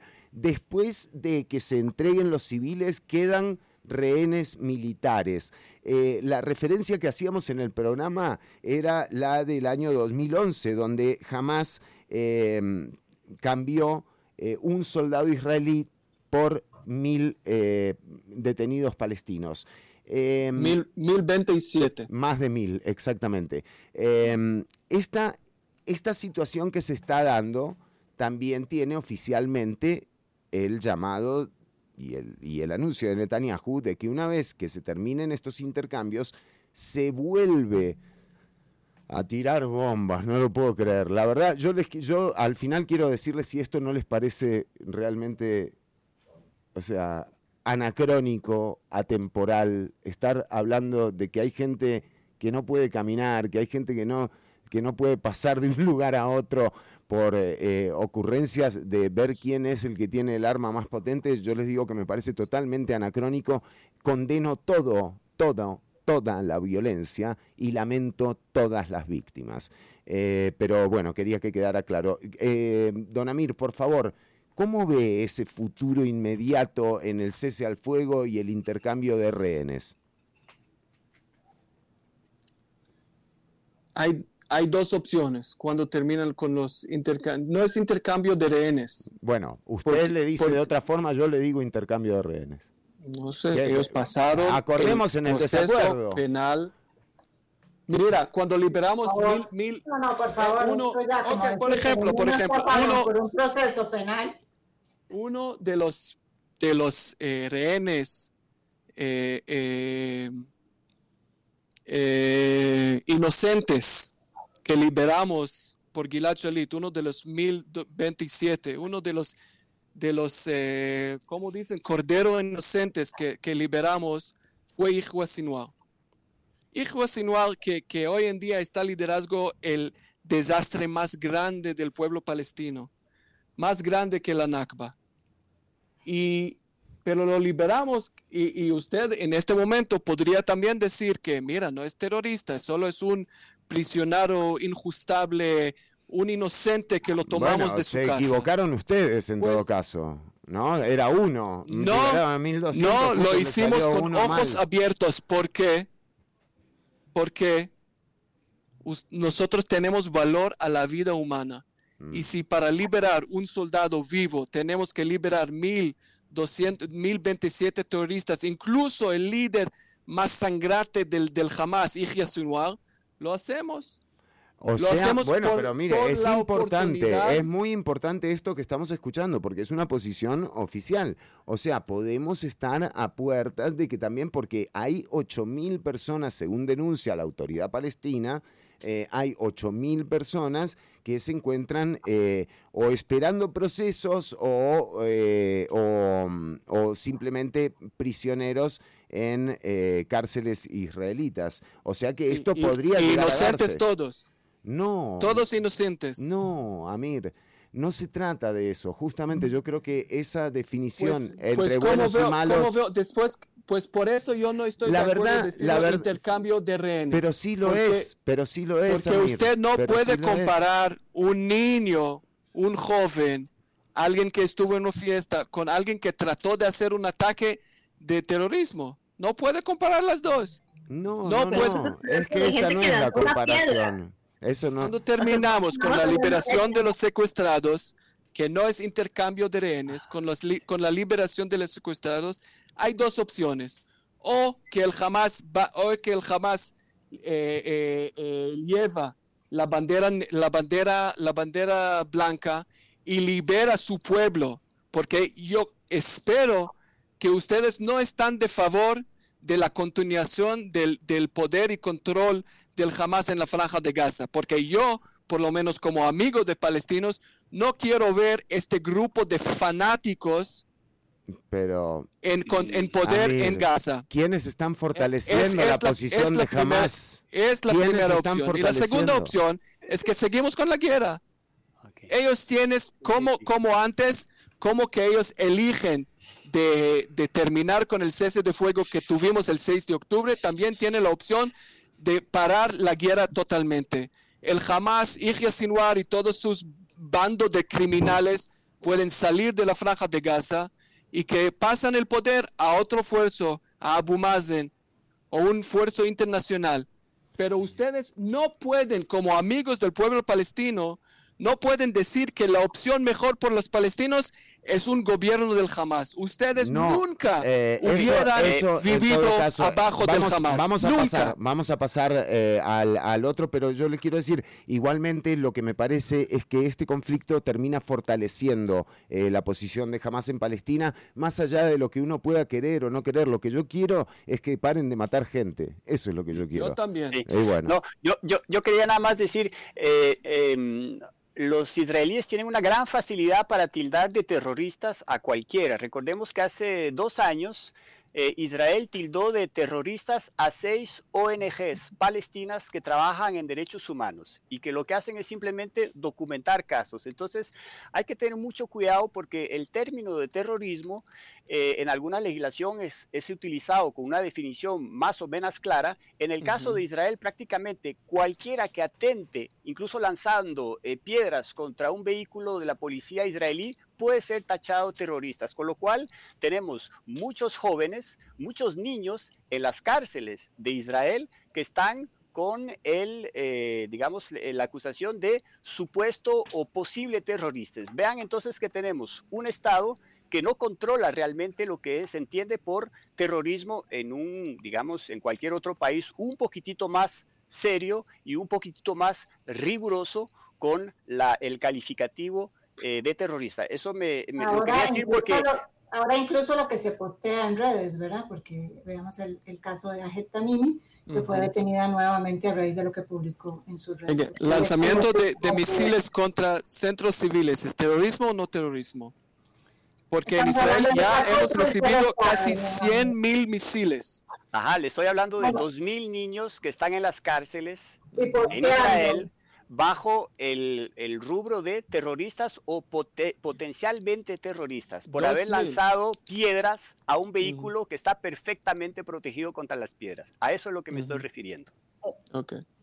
Yo, yo quisiera hacer una pregunta ya desde, desde el Sí. punto de vista político, eh, don Amir, porque, eh, bueno, es una lástima realmente de incorporación tardía de, parte, de su parte, porque hubiera sido muchísimo Sí. más rico tener esta discusión por, por mayor tiempo. Ya nos hemos pasado Eh, media hora de programa. Es importante, ¿verdad?, saber que eh, la representante de, de la autoridad palestina es, es la señora Guayija. Eh, don Nicolás no es representante de Palestina y yo soy una comunicadora. Entonces aquí no venimos eh, con, al menos de mi parte y de don Nicolás, yo creo que no venimos con una bandera palestina, venimos con una bandera de, de comunicación y con una bandera de humanidad. O sea, es- esto es un conflicto, eh, no es un conflicto religioso, y es un conflicto que, eh, tiene un efecto humanitario increíble en esta época. Eh, y mi pregunta concreta sería la siguiente. Usted ha tachado, igual que la posición oficial, como jamás como una, un, un grupo terrorista y dice que no debería de permitir el mundo, la comunidad internacional, que jamás sea quien regule políticamente o quien sea la autoridad política en la franja de Gaza. Pero entonces, ¿en qué posición oficial queda en este momento Israel al estar negociando con Hamas y no haber negociado durante todos estos años con la Autoridad Nacional Palestina? Usted habla de un cese al fuego que rompió Hamas el 6 de octubre. ¿Y por qué Hamas debe haber roto un cese de fuego, que un cese de fuego no es la palabra correcta, si me disculpa, porque si se hubiera respetado los límites internacionales, si se respetan los acuerdos internacionales, entonces no debería de vivir o no debieron de haber vivido en un cese de fuego, debieron haber convivido cada quien en su territorio. Pero en el momento en el que hay una violación al acuerdo internacional, es donde empieza un conflicto. Entonces, este conflicto no inicia por un ataque de Hamas del 6 de octubre. Este conflicto lleva siete décadas y más de siete décadas por una violación y un incumplimiento a una norma internacional, a un acuerdo internacional. En este momento, Israel teóricamente negoció en el 2007, ok, aquí está la autoridad palestina y aquí está Israel, y jamás se va a quedar aislado en aquel lado. Pero en este momento ustedes están negociando con Hamas un intercambio para utilizar las palabras que ustedes desean escuchar de rehenes por prisioneros en vez de haber negociado por 70 años o por desde 2007 acá, el, cada quien ubicarse unos límites con la Autoridad Nacional Palestina. Entonces, ahora con quién va a negociar Israel? ¿A quién respeta Israel? ¿A la Autoridad Nacional Palestina que ha ignorado políticamente por décadas o al grupo Hamas que tachan con terroristas? Porque estamos hablando de dos autoridades que representan en cierta parte a la población palestina. Palestina no es jamás, jamás no es Palestina, pero la Autoridad Nacional Palestina tampoco representa la totalidad de jamás como pasa en todos los gobiernos democráticos del mundo. Netanyahu no representa el 100% de los israelíes. Nuestro presidente en Costa Rica no representa el 100% de los costarricenses. Eso es la lógica democrática. Gana es de la mayoría, no es de la totalidad. Entonces ahora a nivel político, ¿qué va a pasar? ¿Con quién va a negociar Israel? Un acuerdo de paz o un acuerdo en el que digamos, a partir de ahora, esto van a ser los límites y las reglas a convivir. No van a negociar con Hamas porque el objetivo es aniquilar a Hamas. Usted dice que Hamas tiene que salir con una bandera blanca para que termine la guerra, pero ¿quién va a salir con una bandera blanca si el objetivo militar es aniquilarme? Si ellos, si ellos quieren como el bienestar del pueblo palestino, deben que salir de la franja de Gaza deben. Y, ¿Y quién va a tomar el control de la franja de Gaza? ¿Israel? Mira, es, es una pregunta. En este momento controla la franja de Gaza. Eso es lo que no podemos dejar de entender. Israel controla la totalidad del territorio palestino. La franja de Gaza la hace a control remoto o a través de estos ataques. Pero Israel controla todo el territorio palestino. El territorio palestino no se ha liberado de Israel. Eso no lo podemos obviar ni dejar de ver, aunque el señor Amir quiera. ¿verdad? Yo no sé para dónde, hacia dónde vamos. No, no, no, vamos, lo que... Lo que controla las fronteras. Entonces Israel tiene ya el acuerdo internacional de que es quien controla las fronteras en Gaza. Sí, controlamos las fronteras en Gaza porque si no controlamos las fronteras de Gaza, jamás ya, ya mostró qué va a hacer si no tenemos el control de, las fronteras. Y la pregunta, la pregunta... la oficial, ¿con quién, ¿con quién sería en este momento entonces la, la cara política oficial para negociar que esto se termine? Porque no pueden negociar con una autoridad palestina si la autoridad palestina no tiene nada que ver en este asunto en este momento y no pueden negociar con mm. un grupo terrorista. Entonces, ¿qué va a pasar? ¿Cuál es la solución política correcta? ¿Cuál es la solución política correcta para no seguir en una guerra?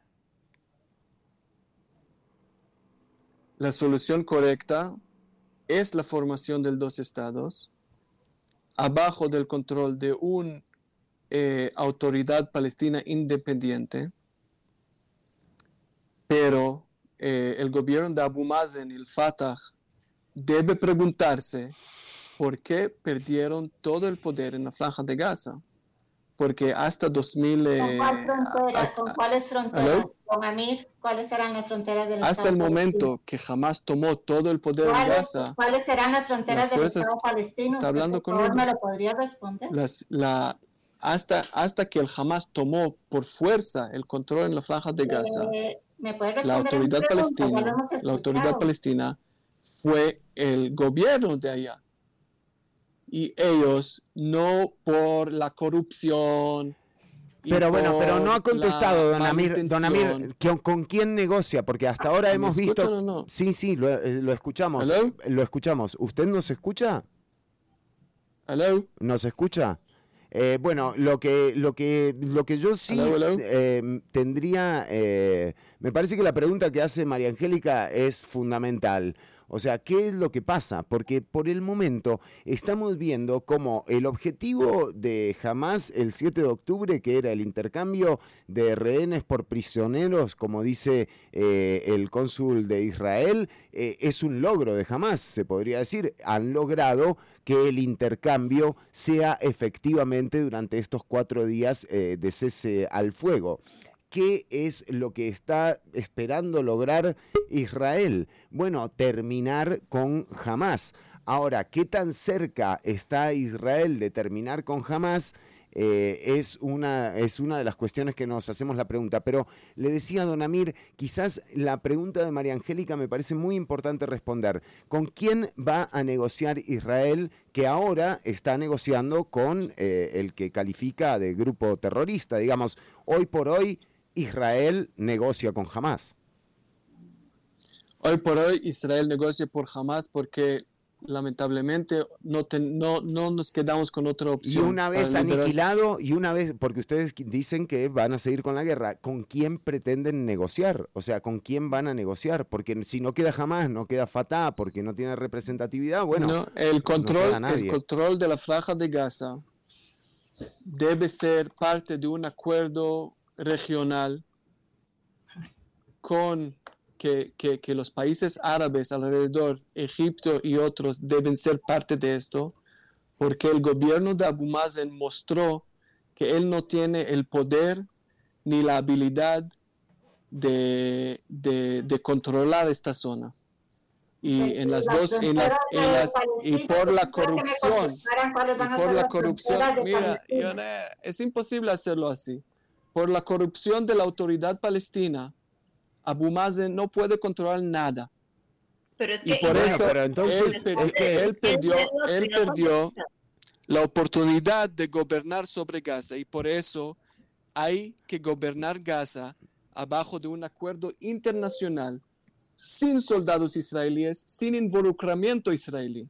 Bueno, eh, adelante, Guija. Yo quisiera que cuando él habla de la solución de dos estados, me defina cuáles son las fronteras y también, ¿verdad? Cuando hablemos de corrupción, cosa que apruebo que hay mucho cuestionamiento al Fatah, ¿verdad? Pero también hay muchísimo cuestionamiento a Netanyahu, quien ha estado eh, seriamente cuestionado en cuestiones de corrupción. Entonces, no metamos esos temas aquí, hablemos de las fronteras. ¿Cuáles serían las fronteras para la solución de dos estados? ¿Cuáles son las fronteras de Palestina? Porque sabemos que eso sería algo, ¿verdad? la construcción del Estado palestino, algo que eh, haría que este ciclo de violencia termine. Sí. Entonces, mira, la diferencia sobre las acusaciones contra Netanyahu es que en Israel... No, no, no, centrémonos en la frontera. Centrémonos en la frontera, don Amiti, porque es lo que le he estado preguntando, a ver que usted dijo los estados, pero saber cuáles son las fronteras. Sí, es, es, muy claro. La, la, la línea verde, los, la, las líneas del cese de fuego hasta la guerra del 1900. la línea verde. La línea verde con modificaciones. Es lo que modificaciones, perdón? ¿Ah? Como la línea verde con modificaciones, eso no queda nada claro y al público no le tiene por qué quedar claro. la línea, la línea verde conocemos, ¿sí? La, la línea del cese del fuego hasta el junio 67.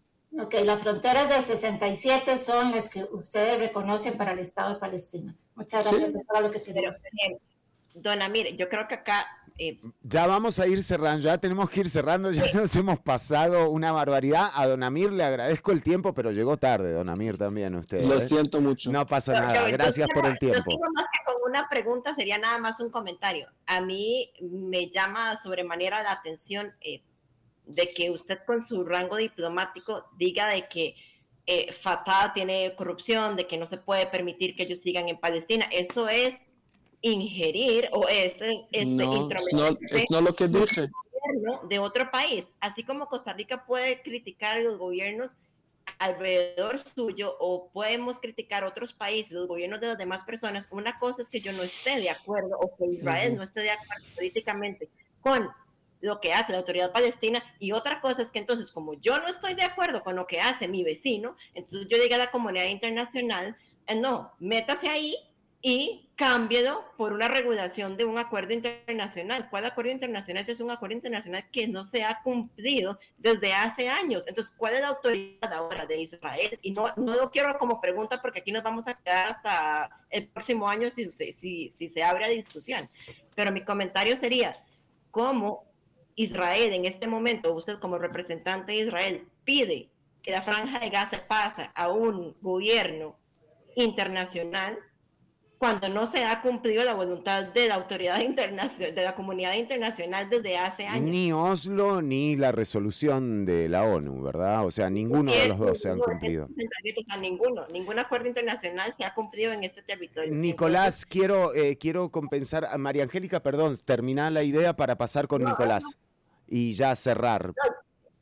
Eh, eh, es, es, nada más un asunto de que no se podría terminar o no se ve un claro panorama a, una resolución de conflicto si hay una de las partes en la que pretende que tiene el poder sobre la otra parte. Eh, hay que hacer una negociación. Entonces, no es Fatah el que es débil, es que también Israel carece de un líder que no tenga la, potestad de haber eh, logrado la solución de los dos estados durante todo este tiempo, porque entonces si hubiera una, una capacidad de liderazgo por parte de Israel cumplir con acuerdos internacionales y unir algo positivo a esta solución de los dos estados, ya se hubiera hecho realidad, porque fatal o la Autoridad Nacional Palestina no ha demostrado una fuerza política en, que diga Israel no ha podido negociar. Entonces hay una carencia de liderazgo en las dos partes, pero no hay ninguna autoridad eh, no hay, que les permita a Israel y eh, tener injerencia sobre lo que pasa en la Sí, sobreponerse a lo que pasa en el gobierno. Sí, la soberanía debería ser respetada. Em, eh, vamos con el comentario de don Nicolás, vamos con el comentario de don Amiri, con el comentario de, la cónsul de Palestina y nos, y nos vamos, por favor, eh, porque ya hemos quitado una cantidad de tiempo impresionante. Por favor, Nicolás. Bien, Fernando, muchas gracias. Lo que tiene siempre que tener muy claro el quien, nos oye sobre ese tema es que hay reglas internacionales y al ocupar un territorio que no le pertenece, eh, Israel está bajo las el régimen de obligaciones de cualquier potencia ocupante. Es decir, hay un sistema de reglas que obliga a Israel a tener cierto comportamiento con la población civil, con la infraestructura pública, con el abastecimiento de agua y electricidad, todo eso que pareciera poner a un lado Israel desde el 7 de, octubre. Sí los invito precisamente para tener bien claro cuáles son las reglas a que nos leamos de nuevo la resolución 2334, que fue adoptada en diciembre del 2016, en los últimos días de la administración Obama. Vean ahí la influencia, la fuerza del cabildeo a favor de Israel en Estados Unidos para que un presidente que tiene dos mandatos tenga que escoger la última semana para que en el Consejo de Seguridad su delegado, en vez de votar en contra, se abstenga. Y tenemos una resolución, 14 votos a favor, una abstención, que es la resolución 2334, que detalla la cantidad de violaciones sistemáticas al derecho internacional humanitario. Y finalmente, en la discusión que hemos tenido hoy, eh, algunos podrán, pondrán en duda algunas cifras. Les recomiendo revisar todos los días un informe al día que hace la Oficina de Naciones Unidas que se llama OCHA.opt que es Oficina de Coordinación de Asuntos Humanitarios en los Territorios Palestinos Ocupados, que da un detalle de lo que pasa con el agua, con la electricidad, con los heridos, con los medicamentos y que nos permite tener, digamos, una visión mucho más precisa de, los, de las aproximaciones que escuchamos hoy por parte del señor cónsul de, de Israel. Muchas gracias, Fernando. Sí, es la página a la que también hacemos consulta nosotros, además eh, de los organismos internacionales. Eh, nuevamente estamos eh, ya terminando el programa, nos hemos pasado, hay que agradecerle muchísimo a la gente de Amplify y de Grupo Columbia que nos ha permitido extendernos con esta, con esta facilidad. Em, Amir, una reflexión que también quería que darle el espacio a usted. Yo, yo creo que, que, que, yo no puedo, también por el español y también por las diferencias, no hay nadie que yo puedo presentar que ustedes van a creerme. Pues yo voy a terminar solo con la pregunta, si ustedes en su país estuvieran en la misma situación, con miles de misiles que están cayendo sobre sus pueblos y con un ataque contra, con objetivos civiles, ¿qué ustedes hubieran hecho, hubieran hecho? O, que, o cualquier país hubiera hecho. Y la historia nos muestra que en guerras, cuando, cuando en guerras, por ejemplo, en Siria o la Segunda Guerra Mundial, para otros ejércitos en situaciones como nuestras usan mucho más fuerza contra la población civil. No, no es, una justificación. No, no, no, no, no es una justificación. Yo, yo, no, yo no trato de justificarme. Yo solo quiero preguntar qué ustedes hubieran hecho si fueran en, nuestras, en nuestra posición. Tal vez que hay una opción que nosotros no conocemos porque como nosotros lo veamos, tratamos de hacer todo. Sí, Llegamos a la punta de la guerra, no por nuestra, eh, no, no, no, no, por, no, por, no porque la queríamos ni, la queremos. Sí, yo, yo, y, yo... y, la segunda, y la segunda reflexión que yo quiero decir es que la pregunta sobre la ocupación, hasta el 7 de octubre, no estaba ningún soldado o ningún israelí adentro de la franja de Gaza. Pues decir que la franja de Gaza es bajo de la ocupación israelí no es justo. Sí. Eh, don eh, Amir, eh, bueno, también está con nosotras y, hemos estado tratando de abordar bien este tema. Em, Guajija Sasa, la cónsul honoraria de Palestina, quería también cerrar con una reflexión, y, pero antes de eso también yo tengo, antes de irnos, tengo algo para decir. Así que adelante, cónsul.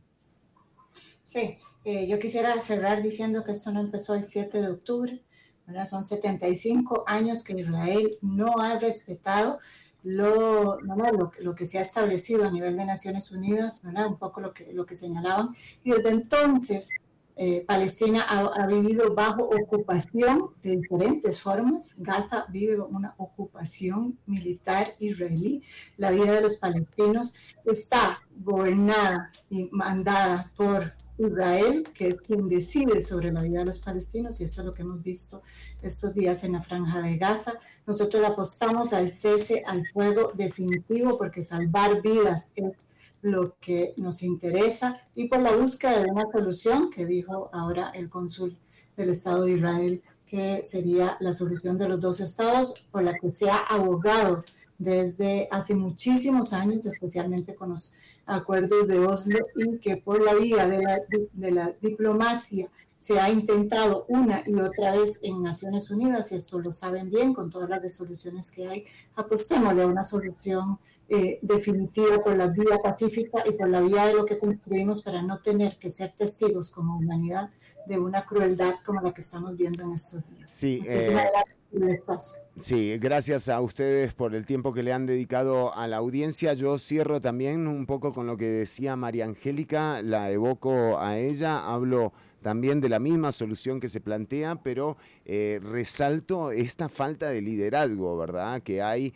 eh, en ambas partes y sobre todo con una figura de un Benjamín Netanyahu que terminará eh, con una popularidad y con un margen de acción política muy corto eh, y le quería, quería que reflexionemos todas y todos si esta, o sea, porque tal cual me, comparte Med por acá, me dice, e, el extremismo, tanto el israelí como el palestino, se alimentan uno del otro. Constantemente cuando uno ve una incursión sabe que hay una respuesta y están los 100.000 cohetes de uno y los 200.000 de otro y la plata que meten los sponsors de la guerra también, porque hay que ser claros. Eh, quienes financian estos conflictos armados no pierden a nadie, ¿me entendés? O sea, no son ellos los que van a pelear. No son ellos los que tienen gente secuestrada. No, no, no, no, no, no, no. Esta gente solamente da cifras y dicen que una cosa es verdad y que otra cosa es mentira. En el medio de esto hay gente muriendo y lo que no encuentro es la sensibilidad en el liderazgo israelita y en el liderazgo palestino también como para ponerle fin a esto. Entonces, vamos a seguir viendo esto en la medida en la que no se cumpla con el derecho internacional. Israel y, y Hamas o Fatah tienen que cumplir el derecho internacional. Punto. No entiendo cómo puede haber un Estado que fue el que originó la creación del organismo de Naciones Unidas que simplemente no respete las resoluciones del Consejo de Seguridad. Es que de nuevo, y esto no tiene que ver con que sea Israel, cualquiera, cualquier Estado, cualquiera, entonces quería cerrar con esto, con la esperanza de que el cese al fuego se extienda, agradeciéndole a mis invitadas y a mis invitados. Sé que es un tema muy complejo. Eh, de nuevo, se condena toda la violencia y se lamentan todas las víctimas. Un breve cierre de 30 segundos cada uno. Empezamos con eh, Guayija, eh, Sasa y nos fuimos. Chau, chau. Sí, no, aboguemos desde nuestros puntos de donde podamos influir por un cese al fuego definitivo y una búsqueda de solución. Eh, cónsul israelita Amir eh, Rockman, le agradecemos el tiempo, llegó tarde, cónsul, eh, ojo. Lo siento, lo siento, sí, la culpa mía. No, no, no, para nada. No, nosotros demandamos la liberación inmediata de todos los secuestrados y la gran diferencia entre el liderazgo israelí y el liderazgo palestino es que en Israel tenemos elecciones a veces cuatro veces al año. La última vez que los palestinos tuvieron elecciones fue hace 17 años. Pues allá también hay que preguntar cuál margen político tiene Abu Mazen si él no fue a las elecciones en 17 años y Nicolás Boeglin, eh, analista internacional, especialista en derecho internacional. Yo es, es eh, esa es mi esperanza realmente, el, gran acuerdo, ¿no? Nada más. Es, es, la esperanza de muchos que el derecho internacional por fin se aplique y que Estados Unidos deje de estar protegiendo como lo está haciendo desde hace muchos años a Israel perdonándole cualquier capricho y cualquier violación a las normas más básicas del derecho internacional, que una es la, primera, yo no me puedo apropiar por la fuerza de un territorio que no me pertenece. Aplica para Nicaragua, aplica para Costa Rica, aplica para Israel, punto. Ahí no hay nada que discutir. Yo sí quisiera que pensemos también en un cese el fuego y que Israel reabra los tubos de electricidad y agua porque hay gente que está herida en estos momentos y que va a morir no tiene cómo sobrevivir si no se le da la ayuda médica y que requiere para ello medicamentos, agua, personal médico. Ojalá que Israel abra los ojos porque se está yendo hacia un muro y lo está perdiendo absolutamente todo. Ojalá que en Israel tengamos una reacción en estos días para que entiendan que lanzar de forma indiscriminada bombas sobre una población civil no lleva absolutamente nada, muchas gracias Fernando por, por este programa y ese espacio. María Angélica Carvajal, nos fuimos, María Ángel. Bueno, bien, eh, estábamos realmente cuando dijimos vamos a hacer este programa el lunes, eh, a uno, eh, viste, se le mueven un montón de cosas, porque lo que estamos viendo mm, de nuevo renovó nuestra capacidad de asombro. yo esperaba que que solamente quedara en las historias. Pero bueno, Marianje, eh, gracias por, por, los aportes, porque sos lo más, además, siempre. No, no, no, gracias, eh, Feri. Yo creo que ojalá esta discusión eh, no se quedara en, en Ciudad Caníbal y trascendiera a los otros espacios. Y yo nada más cierro con con un pensamiento muy idealista, tal vez, y muy soñador, y no es pidiendo por un cese de fuego, sino es por una resolución definitiva de este conflicto. Y esto lleva a que la comunidad internacional despierte y no despierte para votar por ayuda humanitaria, sino que despierte porque se cumplen los acuerdos internacionales establecidos para todos los miembros de la comunidad del, Consejo de Seguridad y de la ONU. Esa yo creo que sería como eh, mi, mi, frase soñadora para terminar eh, este programa, porque pues, ese fuego no es la solución, la solución es que se cumpla lo que ya se acordó de ambas partes. Eh, y, ojalá que la comunidad internacional sea suficientemente valiente para poder eh, llevar a cabo el cumplimiento ya se ha acordado en el pasado. María Angélica Carvajal, Amir eh, Rockman, Guaguilla Sasa y Nicolás Boeglin, gracias por el tiempo que le dedicaron a la audiencia. Hasta acá llegamos. Chao, chao. Chao, chao, gracias.